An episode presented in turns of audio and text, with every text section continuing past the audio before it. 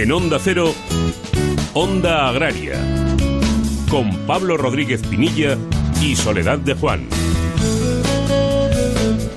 Muy buenos días, bienvenidos a Onda Agraria, donde hasta las 7 de la mañana hablaremos de campo, hablaremos de agricultura, de ganadería, de agroindustria, de alimentación y de todo lo relacionado con el medio rural. Soledad, muy buenos días. Muy buenos días, Pablo, y muy buenos días a todos los amigos y a todos los oyentes de Onda Agraria.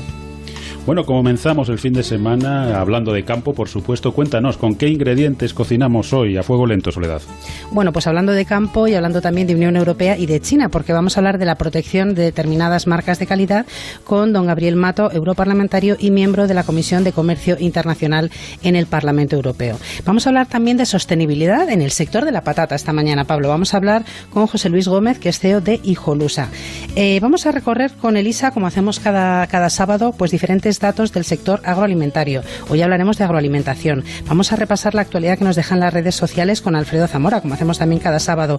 Vamos a meternos hoy de lleno en el sector de la agricultura ecológica con Diego Granado, que es el gerente de Ecovalia. Y vamos a conocer un proyecto muy interesante, el proyecto Life Smart Agromobility. Es un proyecto para reducir las emisiones de gases de efecto invernadero en nuestro sector, en el sector agrícola. Y nos acompañará don Bernardo Llamas Moya desde la Escuela de Minas. Y por supuesto, como hacemos cada semana, repasaremos la actualidad que nos ha dejado esta semana, los principales precios agrícolas y terminaremos hablando con Jorge Ron sobre el tiempo que nos espera este fin de semana para nuestros cultivos y para nuestras ganaderías. Bueno, pues ese es el menú para hoy muy completito y antes de arrancar recordar muy rápidamente cómo contactar con nosotros a través del correo electrónico ondaagraria@ondacero.es y también pueden seguirnos en las redes sociales en Twitter arroba ondaagraria y en LinkedIn. Y ahora sí, dicho todo esto, ponemos ya en marcha el tractor de Onda Agraria y empezamos la tarea cosechando la actualidad de la semana. Pablo Rodríguez Pinilla y Soledad de Juan, Onda Agraria.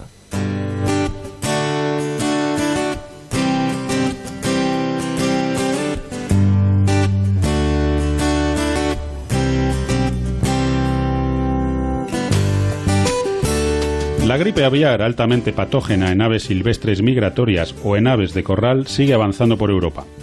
Tras los focos en Países Bajos, Alemania, Reino Unido, Dinamarca e Irlanda, se suman los detectados en Bélgica, Francia y Suecia. Dada la, actual situación, desde el Ministerio de Agricultura, Pesca y Alimentación se recuerda la necesidad de reforzar las medidas de bioseguridad en las explotaciones avícolas, especialmente aquellas medidas destinadas a evitar el contacto directo e indirecto con aves silvestres, así como reforzar la vigilancia pasiva tanto en explotaciones avícolas como en aves silvestres, notificando a los servicios veterinarios oficiales cualquier sospecha de enfermedad de forma inmediata. España reitera en el Consejo Informal de Ministros de Agricultura de la Unión Europea su petición de medidas de mercado para el vino y el vacuno de carne, dos de las actividades más afectadas por el cierre del canal Oreca. El sector vitivinícola presenta precios significativamente inferiores a los de las cinco campañas previas y el aumento del consumo en los hogares no compensa las pérdidas ocasionadas por el descenso de ventas en la restauración y en los mercados exteriores. En cuanto al sector de vacuno de carne, se encuentra especialmente afectado por la escasa demanda de piezas de alto valor añadido, cuyo precio medio en la Unión Europea se encuentra un 5,5% por debajo del del periodo 2017-2019, desviación que aumenta semana a semana. Por ello, el ministro Planas ha transmitido la necesidad de que la Comisión adopte medidas lo antes posible y no circunscribirlas únicamente a la ayuda de almacenamiento privado. Cooperativas Agroalimentarias actualizó en su cuarta estimación de campaña los datos de producción de cereales 2020 en España, manteniendo el resultado de una cosecha histórica de casi 27,6 millones de toneladas, un 47,77% superior a la cosecha del año pasado, muy afectada por la sequía. De este volumen, unos 11,91 millones de toneladas, un 43,2% del total, corresponde a cebada, casi 7,7 millones de toneladas, un 27,8% a trigo blando y cerca de 4,1 millones de toneladas, un 14,8% del total a maíz grano. Por comunidades autónomas, la principal productora de cereales en España en 2020-2021 fue Castilla y León, con un 37% del total y 10,2 millones de toneladas, seguido de Castilla-La Mancha, con cerca de 5,1 millones de toneladas, lo que supone un 18,5% del total.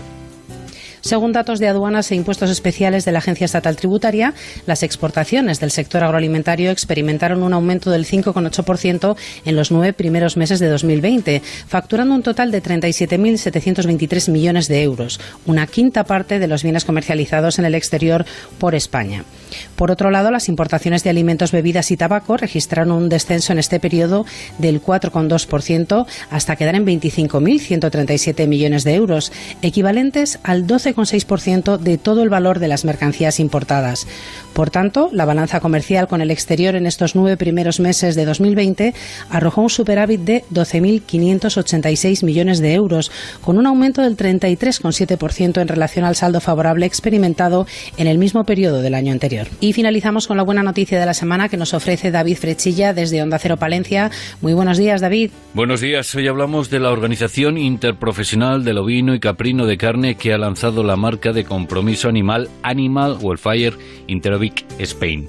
¿Qué objetivo tiene este sello? Pues se pretende que la carne y los derivados del ovino y caprino eh, tengan la garantía de cumplimiento de los estándares en materia de bienestar animal y trazabilidad. Un sello muy riguroso para su obtención, ya que los productos deben pasar más de un centenar de requisitos. Desde Interovich señalan que el sector tiene una obligación de dotar al animal de los cuidados y entornos adecuados en todas sus fases de producción.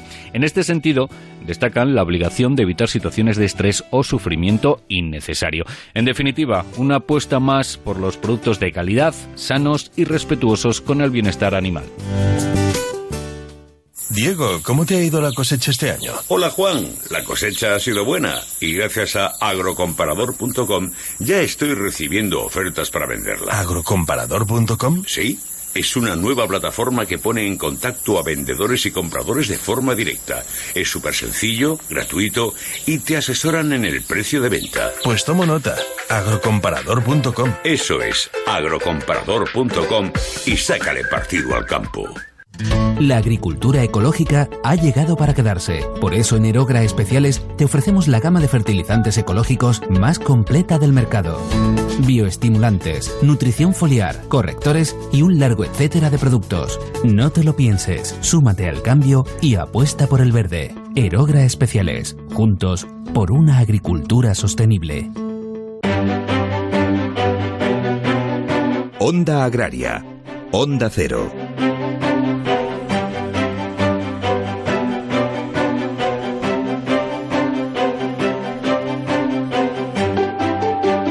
Bueno, ya saben nuestros oyentes, lo comentamos en, las noticias, que el Parlamento Europeo aprobó el acuerdo alcanzado en septiembre pasado por la Unión Europea y China para proteger un centenar de indicaciones geográficas y denominaciones de origen de productos agroalimentarios europeos, entre ellos algunos españoles que ahora, ahora analizaremos, eh, todo ello en el mercado chino y a cambio, pues eh, una medida equivalente, lógicamente, aquí en Europa para 100 denominaciones chinas en territorio europeo. Para conocer un poquito el alcance de este pacto y, bueno, lo que puede suponer para, para, nuestros productores, tenemos con nosotros a don Gabriel Mato, que es europarlamentario por el Partido Popular y miembro de la Comisión de Comercio Internacional del Parlamento Europeo. Don Gabriel, muy buenos días, bienvenido a Onda Agraria. Hola, muy buenos días, encantado de estar con ustedes. Don Gabriel, un, pacto importante, desde luego habrá que ir ampliándolo, pues son muchas las denominaciones que, están en juego, muchos los productos, muchas las familias y los productores que, se juegan bastante en todo esto, pero por algún sitio hay que empezar y está bien que desde luego en un mercado tan complejo como es el chino, pues la Unión Europea tenga 100 marcas protegidas y España tenga 12 de ellas. Sin lugar a dudas, yo creo que es una magnífica noticia. Tengamos en cuenta que, fíjense, solo la Unión Europea tiene cerca de 3.300 nombres registrados como indicaciones geográficas. Y este es un paso importante. Solo miremos que han estado casi 10 años. En el 2010 es cuando el Consejo autoriza que, que empiecen las negociaciones ¿no? sobre el acuerdo con China.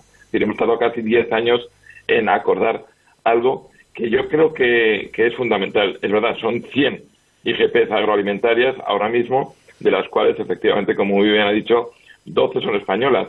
Pero además es que hay, yo creo que tiene una visión más de futuro, porque ya se prevé que eh, dentro de, bueno, los cuatro años de la entrada en vigor, pues se amplíe a otras 175, de las cuales habrá muchas más españolas. A efectos prácticos para, para los productores, ¿qué supone esto? Es decir, este acuerdo, eh, cuando nosotros lleguemos a China eh, y veamos alguna de las IGPs pues protegidas, ¿qué, qué supone eso? Bueno, precisamente lo que supone es luchar contra lo que son las, imitaciones ¿no? y la usurpación de, de nombre, que se sepa que no se puedan utilizar nombres que conduzcan a error, es decir, que no veamos un queso distinto que se pueda eh, llamar allí queso manchego si no es el queso manchego, en este caso de denominación de origen, pero cualquier otra, o el cava, o bueno, pues el, vino, digamos, de, Rioja o Valdepeñas, o, o alguno de los aceites, ¿no? Que ahora son denominaciones protegidas, como, como es la Sierra Mágina de, Jaén o el, de, o el Pliego de Córdoba. Es decir, que el consumidor tenga muy clara que el, el producto que está eh, adquiriendo o que está viendo es un producto que tiene toda la protección de vida. Yo creo que eso es fundamental. Se identifican perfectamente los productos eh, originarios y además protegidos tanto en, en, territorio chino como en Europa, porque es verdad que paralelamente a nuestros 100 productos, nosotros hemos admitido, digamos, otros 100 productos chinos. Don Gabriel, ¿qué tal? Muy buenos días. ¿Cuáles son estos productos que van a ser protegidos, estos dos productos de los que nos estás hablando? Los 12 productos españoles son 8 vinos, que son la denominación de origen eh, de Rioja, posteriormente está prevista la de, la de Ribera del Duero, eh, Cava, eh, la Cataluña, La Mancha, Valdepeñas, Jerez, Navarra y Valencia. Hay dos de, de aceite de oliva, que son la Sierra Mágina Mágina y el Priego Córdoba, y luego eh, la IGP Brandy de Jerez y una de quesos que es la de origen, la denominación de origen del queso manchego que he dicho antes. Y luego posteriormente, ya digo, en cuatro, pues ya habría de Aragón, de la Comunidad Valenciana, o los cítricos valencianos, por ejemplo, o los turrones de Gijón y de Alicante, bueno, de Andalucía y de muchísimas más. Ojalá esto vaya funcionando porque también habrá un claro seguimiento de cómo esté funcionando y cómo se esté controlando. Una curiosidad, don Gabriel. Eh, mm, ¿El mercado asiático, el mercado chino, mm, reconoce lo que es una denominación de origen protegida, una IGP, o por lo menos tiene una idea aproximada de que eso en Europa es eh, pues una marca de calidad y que tiene pues un documento detrás y una serie de requisitos y de protocolos de calidad detrás? Eso ha sido uno de los elementos fundamentales que hemos defendido, ¿no? Que precisamente la IGP o denominación de origen lo que está es garantizando al consumidor unas normas de calidad, unos severos controles desde todos los puntos de vista y además una garantía de, seguridad alimentaria. Esa es la gran ventaja que tenga. Tengamos en cuenta que, China ha sido el tercer destino de, productos agroalimentarios de la Unión Europea, casi 14.500 millones de euros, ¿no? Y mucho también exportación española del sector agroalimentario fundamentalmente. Eh, fue, de hecho, el año pasado China fue el primer destino de los productos agroalimentarios españoles, ¿no? Eh, con más de 2.080 millones de euros. Bueno, pues eso indica claramente que las relaciones son importantes en este sentido. Y es un acuerdo, sobre todo, yo creo que, que muy positivo porque supone un gran potencial en el, en el mercado chino y además porque nos permite también abrir nuevos nuevos mercados, ¿no?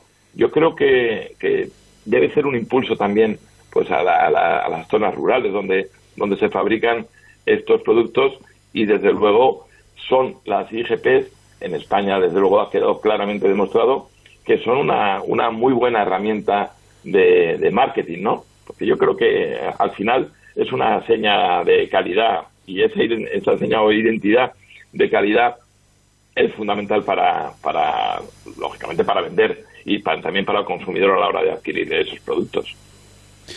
Don Gabriel, eh, ¿cuál es el proceso que se sigue para, para seleccionar eh, unas, unas IGPs eh, y, no seleccionar otras? Es decir, ¿qué, ¿qué, qué, es lo que entra ahí en juego para que las seleccionadas sean unas y no, y no otras que podrían tener las mismas posibilidades?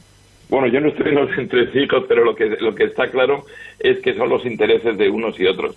Lo decía al principio, tengamos en cuenta que desde el momento que se autoriza esas negociaciones han pasado 10 años para actualizar o, sea, o para autorizar simplemente 100 IGP eh, europeas, ¿no? Yo creo que eso ya indica mucho cuál es la, la, dificultad, porque es verdad, en un momento determinado depende también qué uso se esté dando en un sitio o en otro. nosotros en la China nos es más complicado decir las que estamos aprobando, ¿no?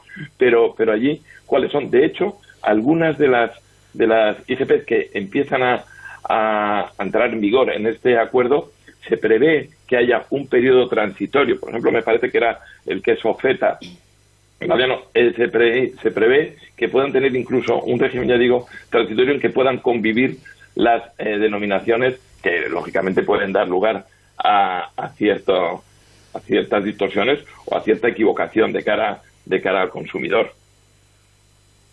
Don Gabriel, eh, yo le voy a hacer una pregunta personal. No sé si le voy a poner un aprieto, espero que no. Eh, yo creo que en España producimos con muchísima calidad y eso está reconocido no solo por nuestros vecinos europeos, sino por todo el mundo. Pero yo eh, sí que veo que en los últimos 20 años hemos cambiado mucho también eh, en comercialización, en presentación de productos. cuando, va, cuando vamos al supermercado y te pones en la estantería de los aceites, pues tienes auténticas joyas y en los quesos y en los vinos. ¿Está usted de acuerdo conmigo? ¿Cree que estamos trabajando bien en ese sentido como sector, no solo en la calidad del producto, que yo para mí eso es innegable, sin nombre en la parte de marketing, si, si, se puede llamar así. Sin lugar a duda, yo creo que cualquiera que vaya a un supermercado o a una tienda y lo veas, lo, lo notas. Pero porque eso va unido a que la Unión Europea es tremendamente exigente, mucho más que otros países, y eso es un elemento también de conflicto. Yo lo, lo vivo mucho en el sector de la pesca o de la acuicultura, ¿no? que soy portavoz eh, del Grupo Popular Europeo ahí, porque en la Unión Europea es tremendamente exigente con los controles de calidad, seguimiento y con las normas, eh, incluso pues de etiquetado, de que eh, el consumidor sepa en todo momento qué está tomando, cómo y de dónde procede, etcétera, etcétera. Y sin duda alguna yo creo que, que usted lo decía muy bien y yo lo comparto plenamente.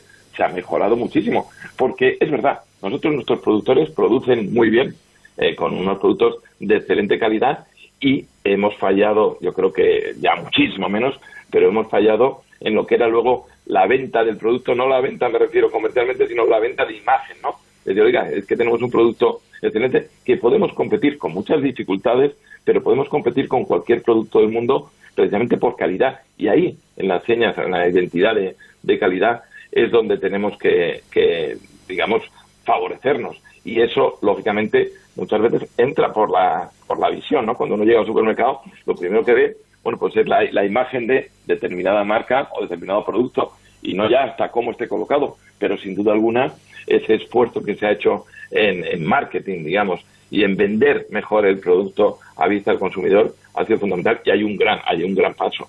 Y es bueno, ¿eh? Ya muchas veces nos quejamos de, ser tan exigentes, pero al final esa exigencia, eh, bueno, pues conlleva mucha más credibilidad por parte de, de nuestros productos y de cara a los mercados internacionales. Nos queda apenas un minutito, don Gabriel, pero queremos aprovechar que le tenemos con nosotros para comentarle una cuestión que ha saltado a la palestra esta semana y que la verdad es que preocupa. Y son las declaraciones del señor eh, Timmermans, de Frans Timmermans, el holandés, vicepresidente de la Comisión Europea para el Pacto Verde, que ha venido a decir más o menos que, que, bueno pues que si no se cumple el pacto verde pues que se puede incluso echar atrás la propuesta de la, de la PAC eh, claro, eh, después de la que estamos montando para aprobar la PAC y toda la historia, que este señor, que tiene un cargo muy importante dentro de la Comisión, plantee la posibilidad de que la PAC pueda ir para atrás, pues la verdad es que genera bastante incertidumbre y zozobra. Sí, sin duda alguna, pero yo creo que en un minutito decir que son absolutamente impresentables inaceptables. Y la propia eh, presidenta, nosotros desde el Grupo Popular Europeo y de, la Comisión de Agricultura en su conjunto se mandó una carta de queja a la presidenta de la Comisión diciendo que era absolutamente inaceptable la amenaza del vicepresidente Timmermans en relación con el, Pacto Verde con lo que podía pasar de la PAC tras un dificilísimo acuerdo en el que nosotros como grupo además no hemos estado en delegación española creemos que era mejorable, que había otra PAC posible pero es verdad que ha costado mucho trabajo tejer esta y desde luego no se puede aceptar ningún tipo de amenaza por parte de, de Timmermans. La vicepresidenta ya ha contestado diciendo que efectivamente en la mente de, la Comisión en ningún caso está eliminar la, la, PAC, retirar la propuesta de la PAC, si bien lógicamente pues siguen eh, hablando del Green Deal, del Pacto Verde y yo es nuestra mayor queja. Yo creo que se está exagerando políticamente esta PAC es decir, están desvirtuando el modelo de, la PAC. Hay, para los temas exageradamente medioambientales que todos defendemos, hay otros mecanismos, pero desde luego no todo tiene que ir en la carga a los agricultores. Los agricultores tienen que seguir cultivando y tienen que tener las condiciones para poder cultivar. Y tenemos, estamos hablando de agricultura medioambientalmente factible, sin duda alguna, pero no solo de una política, digamos, eh, la política agrícola no puede ser convertida única y exclusivamente en una política medioambiental. Y ahí esta PAC falla claramente. Totalmente de acuerdo, don Gabriel, y, estaremos muy atentos a cómo va evolucionando toda esta cuestión. Don Gabriel Mato, europarlamentario por el Partido Popular y miembro de la Comisión de Comercio Internacional del, Parlamento Europeo, muchísimas gracias por habernos acompañado y, enhorabuena en la parte que le toca por ese trabajo y, haber conseguido que esas 12 marcas de garantía de calidad españolas pues estén protegidas en un mercado tan importante como el chino. Un saludo y hasta otro día. Muchísimas gracias a ustedes, un abrazo fuerte. ¿Buscas un mayor rendimiento para tu tractor y para tu suelo? Elige neumáticos con tecnología Michelin Ultraflex para trabajar con baja presión y maximizar la tracción, ahorrar en carburante y cuidar el suelo. Con Michelin, una agricultura eficiente y sostenible es posible. Y no te pierdas las promociones exclusivas que traemos este otoño en agrícola.michelin.es. Onda Agraria ahora, Pablo, hemos estado recorriendo China y toda la Unión Europea con los productos. Viajamos ahora a la provincia de León y es que vamos a hablar de sostenibilidad, de esa apuesta por un desarrollo sostenible del sector agroalimentario. Hoy vamos a hablar con don José Luis Gómez, CEO de Hijolusa, que vamos a conocer ahora mismo. José Luis, muy buenos días y bienvenido a Onda Agraria. Hola, buenos días. Gracias a vosotros. Decía yo que íbamos a hablar de sostenibilidad porque vamos a hablar, entre otras cosas, pues de la instalación de una planta solar para autoconsumo, pero nos gustaría conocer un poquito, antes de nada y muy brevemente, Patatas Hijolusa. Bueno, pues Patatas Hijolusa es, es una empresa que, nos dedicamos a la comercialización de, patata de, calidad, en este caso, de patata en fresco, y, bueno, una empresa familiar que llevamos ya eh, prácticamente 50 años eh, en el sector, la, la comenzaron en este caso mi padre y mi madre, y bueno, pues con el paso de los años empezamos de una manera, eh, pues lógicamente como casi todas las empresas, ¿no? De, manera, de una manera humilde, con, con muy poco volumen de, de, venta y bueno, pues como comentaba, con el paso de los años, pues, pues nada, eh, cogimos las riendas mi hermano y yo y, y, mi hermano Carlos y yo y a partir de ese momento, pues bueno, pues hemos conseguido proyectarla y posicionarla donde teníamos eh, mm, plasmado y, marcado el objetivo y, bueno, y hoy ser pues un, referente en España a nivel de, patata fresco y de, y de productos de calidad, ¿no? José Luis, muy buenos días. Eh, ¿Cómo se encuentra el sector de la patata ahora mismo en España y cómo va la campaña? Bueno, el sector de la patata en España, ahora mismo lo que es la patata nacional ya se ha terminado prácticamente con la recolección. Hay que empezar, hay que pensar que en España eh, comenzamos a finales del mes de abril ¿no? con la primera zona productora que es la región de Murcia, continuamos con, con la zona de Andalucía, eh, luego vamos subiendo hacia la zona norte, ¿no? pasando por, por la comunidad de Madrid y terminando en, en la comunidad de Castilla y León. ¿no? Y bueno, Castilla y León es la comunidad más productora de, de España por hectárea y por, y por kilos por hectárea también. Y, y nada, es una, una comunidad que, que tiene la patata más semitardía y tardía, eh, se empieza a recolectar a mitad del mes de, a mediados del mes de julio y, termina termina a finales de prácticamente de octubre, no principios de noviembre. Por eso digo que ya estamos terminando con, con el producto nacional y, bueno, ha sido una cosecha eh, general eh, bastante un poco complicada, no en general, porque porque bueno ha habido problemas en su momento con las lluvias que también condicionó mucho la, la siembra y bueno no no hemos tenido la calidad idónea que que nos hubiera gustado eh, a nivel de campo, pero bueno, lo que hemos trasladado es como ese producto luego por el control de nuestros ingenieros agrónomos, pues llega, llega a nuestras instalaciones, el trabajo lo hemos hecho muy arduo en nuestra, en nuestra planta para, para conseguir sacar al mercado pues el producto de calidad que es, que es nuestro, nuestro principal objetivo siempre, ¿no? Eh, José Luis, antes de entrar un poco en, hablar, eh, hablar de esta apuesta que hacéis por la energía verde, eh, a nivel de comercialización, en la crisis del COVID ha supuesto ah, em, un, problema eh, a nivel de comercialización de patatas, eh, por ejemplo, para vosotros? O bueno, quiero decir, el cierre del canal Oreca, por ejemplo, para un sector como el vuestro. Bueno, la patata evidentemente es un, es un producto básico, ¿no? Es muy versátil, muy saludable y que, y que siempre va a estar en la dieta del consumidor del consumidor español. Entonces, bueno, es verdad que con el comienzo de, de, esta dichosa pandemia que estamos, que estamos sufriendo, pues eh, a mitad del mes de marzo, desde mitad de marzo hasta mitad de abril, sí que es cierto que tuvimos ahí unos picos de venta muy importantes que coincidió con, con el confinamiento. Luego se ha ido todo estabilizando un poco más, pero es cierto que, que bueno que es un producto un producto bastante demandado. Eh, ¿qué, ¿qué, ocurre? Que es verdad que una parte de esa patata en fresco va al canal retail, es decir, a los supermercados, a, al consumidor final en sus hogares, y otra parte pues va al canal Oreca y a la industria. Y es cierto que, que bueno lo que iba destinado al canal Oreca y a la industria sí que ha sufrido de una manera mucho más importante esta, esta situación de crisis sanitaria. Eh, sin embargo, el canal retail pues ha salido un poco más potenciado. ¿no? En el caso de nuestra empresa, eh, pues la verdad es que bueno, eh, estamos creciendo en ventas por una razón eh, relativamente más o menos fácil, ¿no? que es porque, bueno, primero por la calidad del producto que hacemos y segundo por porque nosotros el porcentaje que tenemos destinado al canal Oreca Industria es muy bajo, ¿no? En relación a, al, al, al, porcentaje que destinamos al canal retail, por lo cual, pues bueno, a nosotros en este caso, pues sí que sí que nos está suponiendo, pues pues que la línea de ventas vaya vaya en, pues, en, en progresión, ¿no? Y, tengamos un, unas ventas que, que, bueno que terminaremos este año con un crecimiento en relación al, al año 2019. Bueno, pues datos positivos, que eso es importante siempre en el sector. Eh, mm. Apuesta por la energía verde. ¿Qué es lo que hace eh, Patatas y Jolusa para mejorar en su plan de sostenibilidad? Nosotros tenemos una idea muy clara en la empresa y es que para, para poder seguir creciendo tenemos que seguir innovando. Es un pilar fundamental, y, pero bueno, yo siempre comento también, ¿no? La innovación tiene que ser real. Se comenta muchas veces que hay muchas empresas que hacen innovación, que hacen calidad, eh, bueno, pues son palabras que quedan muy bonitas, ¿no?, de cada la galería, pero eso hay que aplicarlo realmente.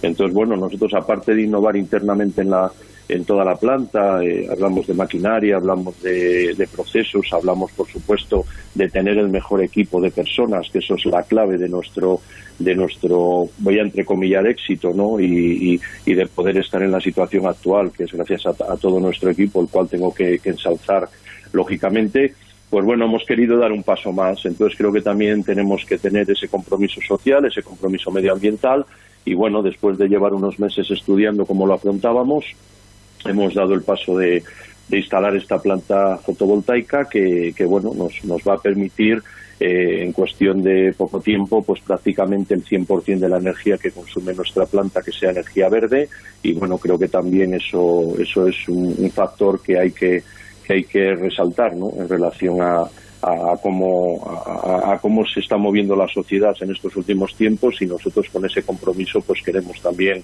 eh, aportar algo ¿no? desde, desde, desde nuestra humildad como, como empresa. Bueno, pues José Luis, nosotros eh, os damos la enhorabuena por esa apuesta, por esa energía verde. Eh, agradecerte que eh, ese, ese um, saludo que has hecho a tu equipo técnico, a todas las personas que trabajan allí, que desde luego son el valor más importante. Y muchísimas gracias por haber estado esta mañana con nosotros. Hasta otro día, que seguiremos hablando del sector de la patata. Muchísimas gracias a vosotros. Sabéis que es un placer. Un abrazo. Un saludo. Esta tierra nunca ha sido fácil, generosa sí, mucho. Es mi hija y la madre de mis hijos. Yo la cuido y ella me da sustento. Me ha dado tanto. Cuando la mimo, se pone tan bonita. Fertilizantes Mirad. Nos gusta la tierra. Onda Agraria. Onda Cero.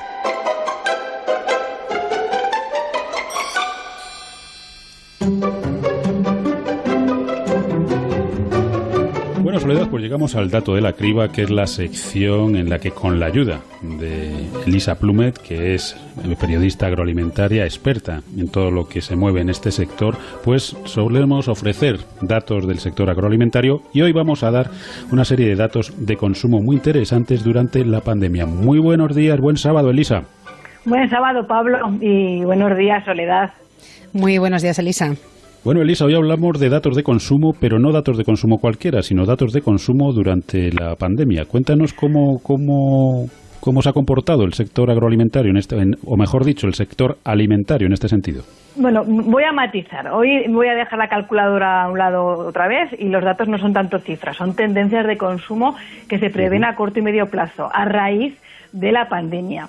Y que obviamente los productores de alimentos tienen que conocer, pues por eso de que la oferta se tiene que adaptar a la demanda. ¿no?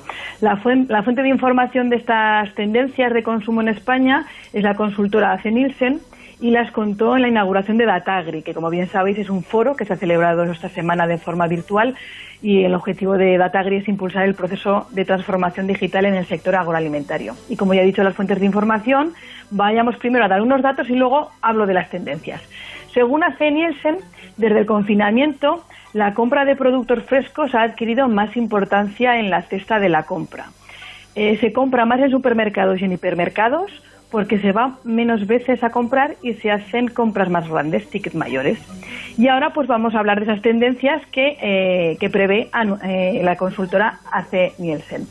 Cocinamos más en casa, lo que ellos llaman el cocooning. Nos reunimos más en nuestros hogares y nos estamos volviendo pues más nórdicos en nuestro sistema de vida, con lo cual pues ahí va a haber un aumento de consumo pues de bebidas alcohólicas, de aperitivos, de todo esto que veíamos en la segunda fase de la pandemia, porque la primera fueron las legumbres, la segunda fueron em, las harinas para hacer bizcochos y la tercera ya vinieron pues todo este tipo de aperitivos, eh, bebidas y demás.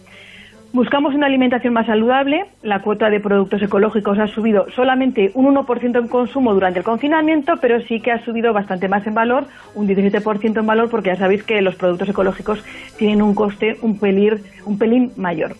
El consumidor es más sensible al tema de la sostenibilidad, pero ojo, ya no se habla tanto de plásticos, porque protegen a los alimentos, sino que se habla de otra parte de la sostenibilidad. Se habla del comercio de proximidad, el apoyo a la economía local, los productos de kilómetro cero. O sea, ahí hemos dado un giro. La situación económica es complicada en muchos hogares. De hecho, pues según hace Nielsen, está afectando de una u otra manera a dos tercios de los hogares y esto afecta al consumo. Pero la alimentación es donde menos presupuesto se recorta.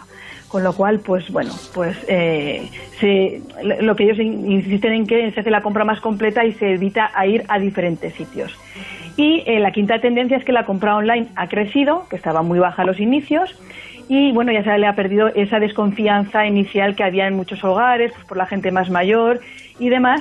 Y bueno, parece que eso se va a mantener eh, y que los supermercados tendrán que trabajar pues, para gestionar bien esa, esa compra online, pues que no es tan fácil.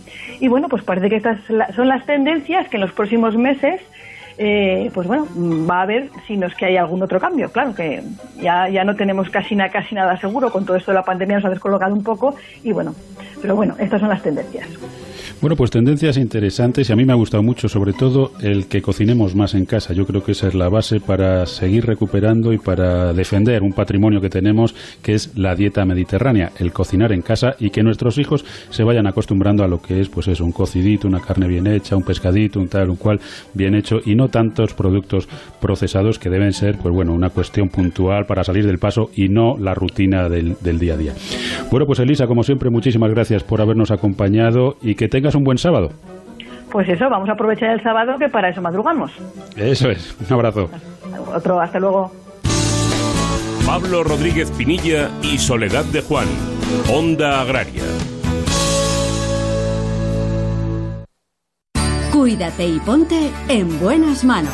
El programa más saludable de Onda Cero. Para que nos entienda todo el mundo, hay dos endotelios diferentes, porque el endotelio que hay en las arterias, cuando se deteriora, es donde se acumula la arteriosclerosis, provoca embolias y distintos problemas. Hay una cirugía, la cirugía endocrinológica, que es una cirugía que está basada en todos aquellos órganos y aparatos que son capaces de generar hormonas. Está con nosotros una gran especialista, trabaja en Barcelona, es cirujano es una gran especialista en cirugía de tiroides. Conozcamos cuáles son las técnicas quirúrgicas más novedosas en el trasplante de córnea. Prevención de enfermedades, tratamientos, consejos y toda la actualidad relacionada con la salud.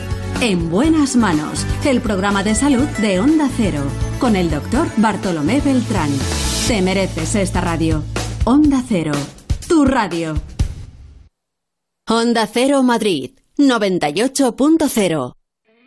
De cero al infinito. Un programa que busca las respuestas a las cuestiones más curiosas e interesantes. Vamos a hablar de algo muy curioso. ¿Se imaginan ustedes una cama que mientras dormimos sea capaz de rejuvenecernos? Hablaremos del libro sobre unas algas unicelulares llamadas diatomeas eh, que a pesar de su pequeño tamaño son absolutamente imprescindibles para la vida en la Tierra. Bienvenidos a esta cita semanal que tenemos con la ciencia, con la historia, con el conocimiento en definitiva en este programa diferente para gente curiosa. Ciencia, actualidad, todo cabe en De Cero al Infinito, con Paco de León. Los sábados a las 4 de la madrugada y siempre que quieras, en la app y en la web de Onda Cero. Te mereces esta radio. Onda Cero, tu radio. 98.0 Madrid.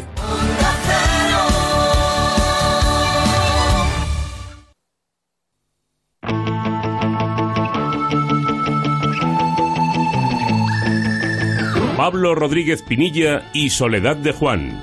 Onda Agraria.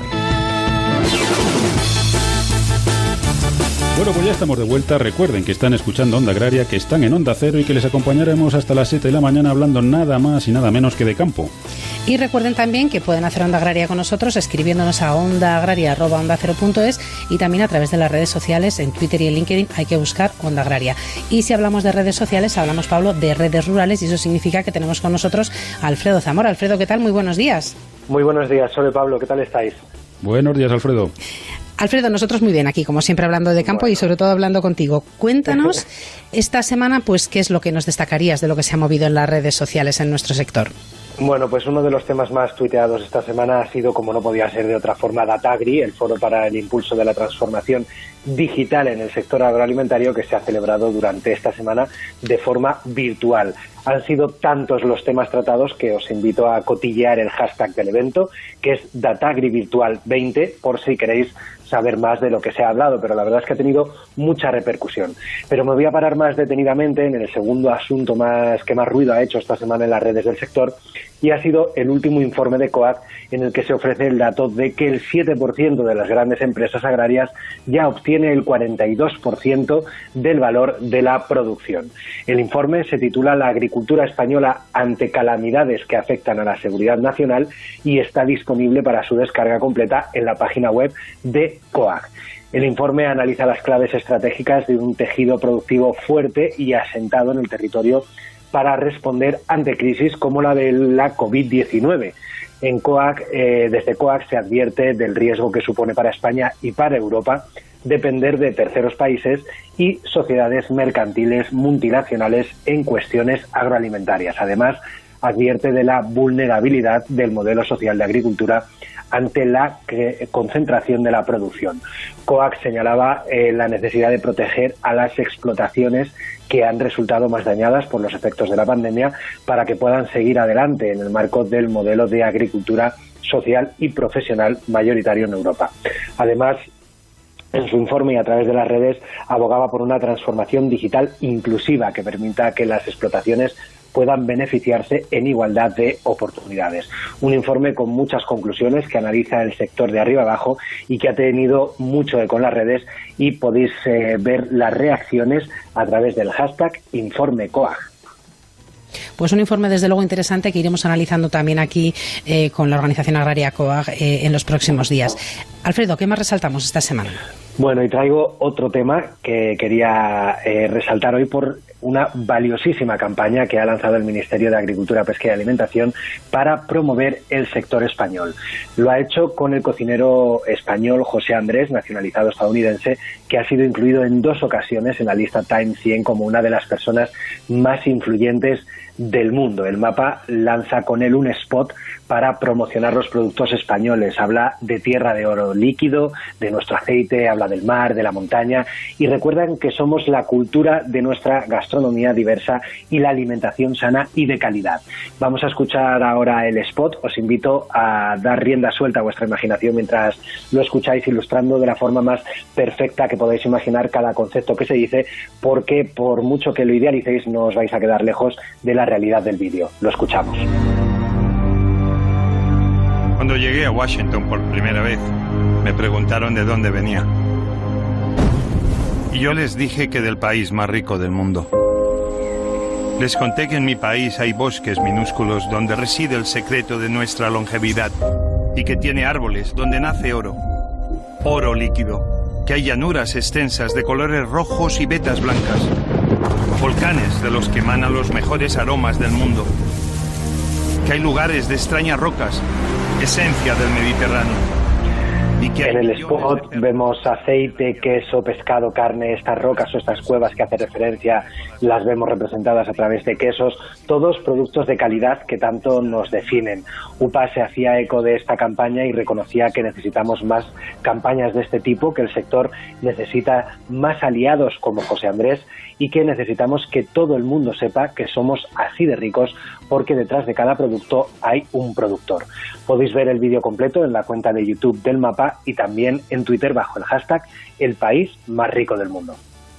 Desde luego un vídeo que merece la pena ver. Alfredo, muchísimas gracias, que disfrutes el fin de semana eh, comiendo alimentos de España, por supuesto. por supuesto. Un saludo. Hasta la semana que viene, un abrazo. Agricultor Sácale todo el partido a tu cosecha con agrocomparador.com. Recibe ofertas de compra a través de nuestra plataforma y elige aquella que sea más beneficiosa para ti, sin gastos, sin comisiones y sin compromiso. agrocomparador.com ¿Buscas un mayor rendimiento para tu tractor y para tu suelo? Elige neumáticos con tecnología Michelin Ultraflex para trabajar con baja presión y maximizar la tracción, ahorrar en carburante y cuidar el suelo. Con Michelin, una agricultura eficiente y sostenible es posible. Y no te pierdas las promociones exclusivas que traemos este otoño en agrícola.michelin.es. Pablo Rodríguez Pinilla y Soledad de Juan, Onda Agraria.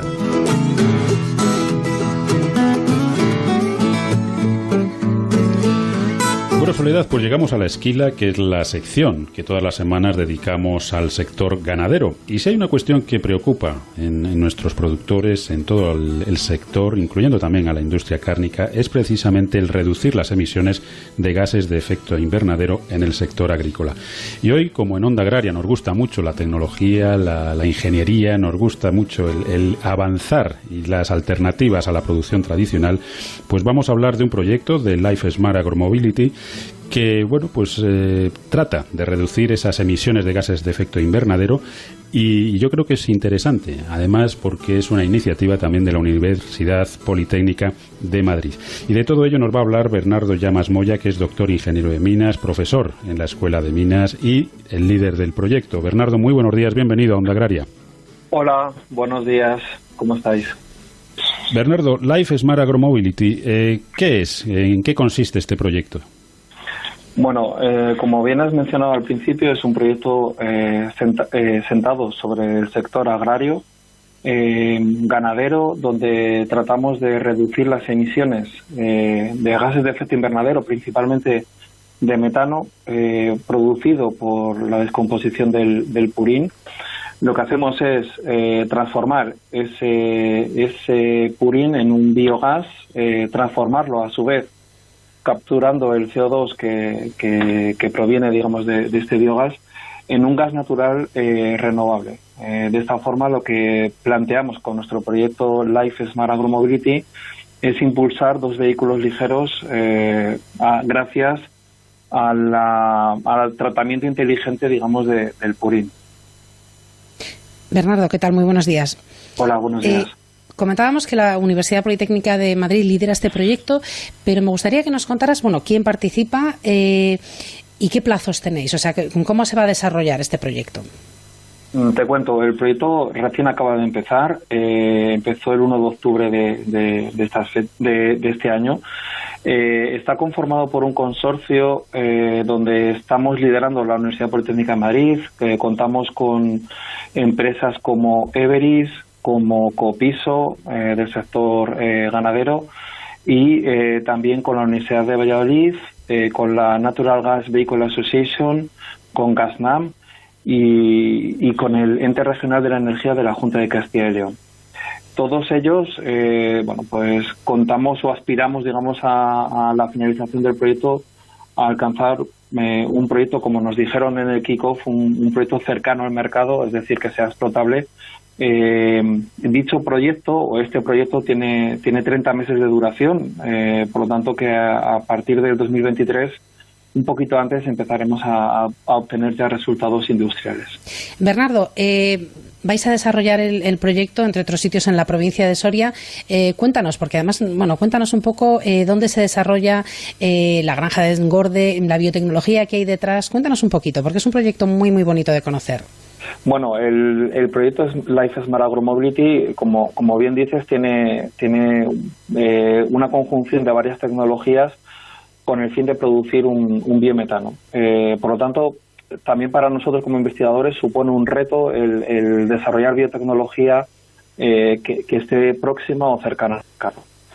El, el, hecho de acercarnos a Soria eh, pues tiene una componente eh, pues eh, de proximidad digamos con, con, dos socios del proyecto como puede ser la Universidad de Valladolid en su campus de Soria y también eh, principalmente también por Copiso que en cuanto conoció el proyecto, pues de una forma decidida decidió colaborar con nosotros, ¿no?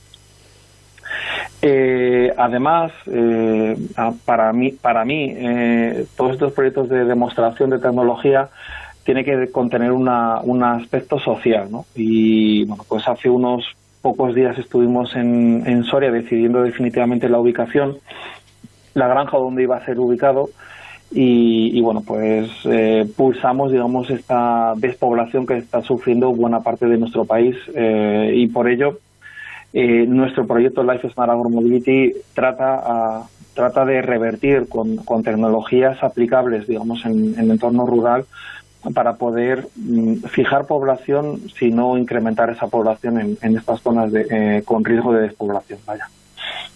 La verdad es que ojalá podamos conseguir eso. Tenemos ahí una, espacia, una España vaciada que lo está pasando mal y necesitamos, necesitamos, como bien decías, cuando estamos hablando de sostenibilidad, esa parte social es muy, muy importante también. Así que me alegro que esto, este proyecto pueda contribuir también a ello. Bernardo, un proyecto que en principio va a durar tres años, eh, o sea que enlazamos casi, casi con el inicio de la nueva PAC, una PAC mucho más verde. Eh, ¿Qué puede suponer este proyecto, esta, todas las conclusiones que saquemos de él para, para, los ganaderos que van a tener cada vez que cumplir unos requisitos más verdes para cobrar la PAC? Bueno, eh, nosotros lo que lo que estamos intentando es eh, ayudar al sector al sector ganadero. Eh, somos conscientes de, que nuestro PIB y nuestra industria o buena parte de nuestra industria descansa en, en, en este tipo de, de sectores y nosotros lo que estamos intentando implementar con este proyecto es una economía circular, ¿no? que, bueno, pues eh, como os he dicho al principio, buscamos producir un recurso energético renovable, pero eh, de nuestro subproducto que obtenemos de, de las microalgas, eh, lo que vamos a intentar es producir un, un, fertilizante o por lo menos un producto que sirva de, de abono para, para, para el sector agrícola. De esta forma, lo que estamos intentando es que el purín, eh, o por lo menos es nuestra ambición, el purín pase a ser de, de, un problema a ser una solución global tanto para el sector ganadero como para el sector agrícola. Eh, en cuanto a, a, lo que mencionas de, de las políticas, digamos, eh, sostenibles en el sector agrario para, para poder acceder a, a la PAC, bueno, pues eh, este tipo de tecnologías eh, lo que sí que permiten es eh, acercarse muy mucho a, una economía circular en, el sector ganadero y a reducir mm, prácticamente a, cero la, las emisiones, que se, eh, perdón, emisiones de gases de efecto invernadero que se puedan eh, que se puedan incurrir digamos en este sector. Bueno, pues desde luego muy buena noticia, muy buena pinta la que tiene este este proyecto y esperemos esperemos que después de todos estos tres años que, que se va a estar poniendo en, en, marcha, pues saquemos conclusiones que sean válidas para agricultores, para ganaderos y en definitiva para poner en marcha esa eh, economía circular en nuestro medio rural. Bernardo Llamas Moya, doctor ingeniero de minas, profesor en la Escuela de Minas y líder del proyecto Life Smart Agromobility.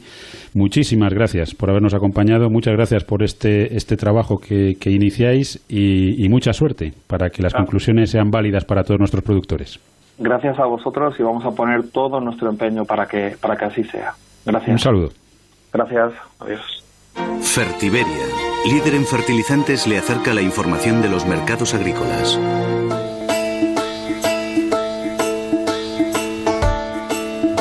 Repasamos, como hacemos cada sábado, cada semana, los principales precios agrícolas. Vamos a empezar con precios de algunos cereales. Por ejemplo, el trigo blando panificable se ha pagado a 204,62 euros tonelada. El trigo duro lo ha hecho a 271,38 euros tonelada. Y el maíz grano lo ha hecho a 204,19 euros tonelada. Vamos a repasar precios de vino. El vino blanco sin denominación de origen protegida o IGP se ha pagado a 27,57 euros el hectolitro. Y el vino tinto, también sin denominación de origen protegida o IGP, lo ha hecho a 39,20 25 euros hectolitro.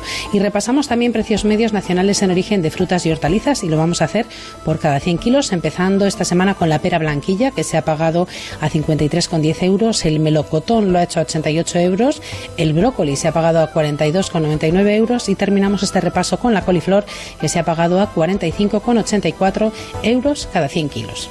Fertiberia. Toda una vida siendo referencia en la agricultura española con una apuesta firme y constante por la innovación y la sostenibilidad, ofreciendo productos y servicios de primera calidad, dando respuesta a todas las necesidades del agricultor y persiguiendo siempre la máxima rentabilidad de sus cultivos. Solo una marca. Fertiberia.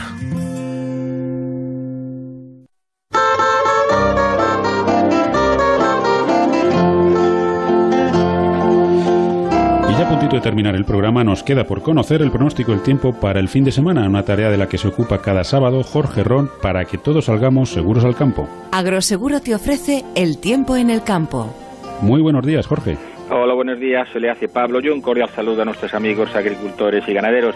Y quiero aprovechar para felicitar a los productores de cereales, de cereales que este año tienen una cosecha, van a tener una cosecha histórica, superando el 48% la del año pasado y un 42% la media de los últimos tres años.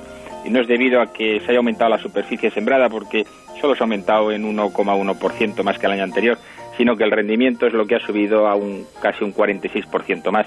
Fíjate que entre las dos Castillas y Aragón representan casi el 70% de la cosecha total, pero aún somos deficitarios y tenemos que importar. Si vamos a hablar del tiempo, digamos que es el último fin de semana que vamos a disfrutar de estas temperaturas anormalmente altas. Seguimos bajo la acción de las altas presiones, un anticiclón en el centro del continente se extiende hacia el suroeste, coge toda la península y solo tendremos a lo largo de la jornada de hoy algo de nubosidad en la vertiente mediterránea en el sur, sobre todo lo que es Murcia, Andalucía Oriental, sur de Valencia y en las Baleares, nubes bajas sobre todo en la zona costera. Posibilidad de alguna precipitación de carácter muy débil ocasional a primera hora pero más que nada puntual. En el resto cielos despejados con temperaturas que inclusive en la mitad norte suben. A orillas del Cantábrico tendrán valores anormalmente altos. Las costas del Cantábrico, pues desde el País Vasco, tanto Cantabria como Asturias y el norte de Galicia. De cara al domingo, situación parecida. Siguen esas altas presiones, algo de nubosidad en el litoral de Murcia y, de, y del sur de Valencia, también en las Baleares, y cielos despejados en el resto de la península. Vientos prácticamente en calma, salvo en el estrecho, que soplará viento de levante fuerte y temperaturas que seguirán altas. Como ves, fin de semana todavía agradable, pero ya cuando en la crónica de mañana hablaremos de la próxima semana, que es un cambio radical. Bueno, pues hasta aquí la previsión para, para, el fin de semana. Jorge, aprovecharemos ese buen tiempo y nos iremos preparando, iremos sacando la ropa de abrigo para, para la semana que viene, que mañana nos cuentas pues un poquito la previsión. Exacto, mañana hablaremos y como dices tú, vamos a ir ganando tiempo, saquemos la ropa de abrigo, que esta vez sí, ahora vamos de tiro, se acabó. Ahora ya viene en serio. Bueno, pues mañana nos cuentas. Un abrazo, Jorge. Hasta luego. Amaneces antes que el sol y conviertes la tierra en frutos y superas plagas, heladas, pedrisco y cada día empiezas de nuevo. Eres de una naturaleza especial. Por eso hay un seguro especial para ti. Y ahora es el momento de contratar tu seguro de uva de vino. Agroseguro, más que un seguro. Y recuerden que ahora es el momento de contratar el seguro de uva.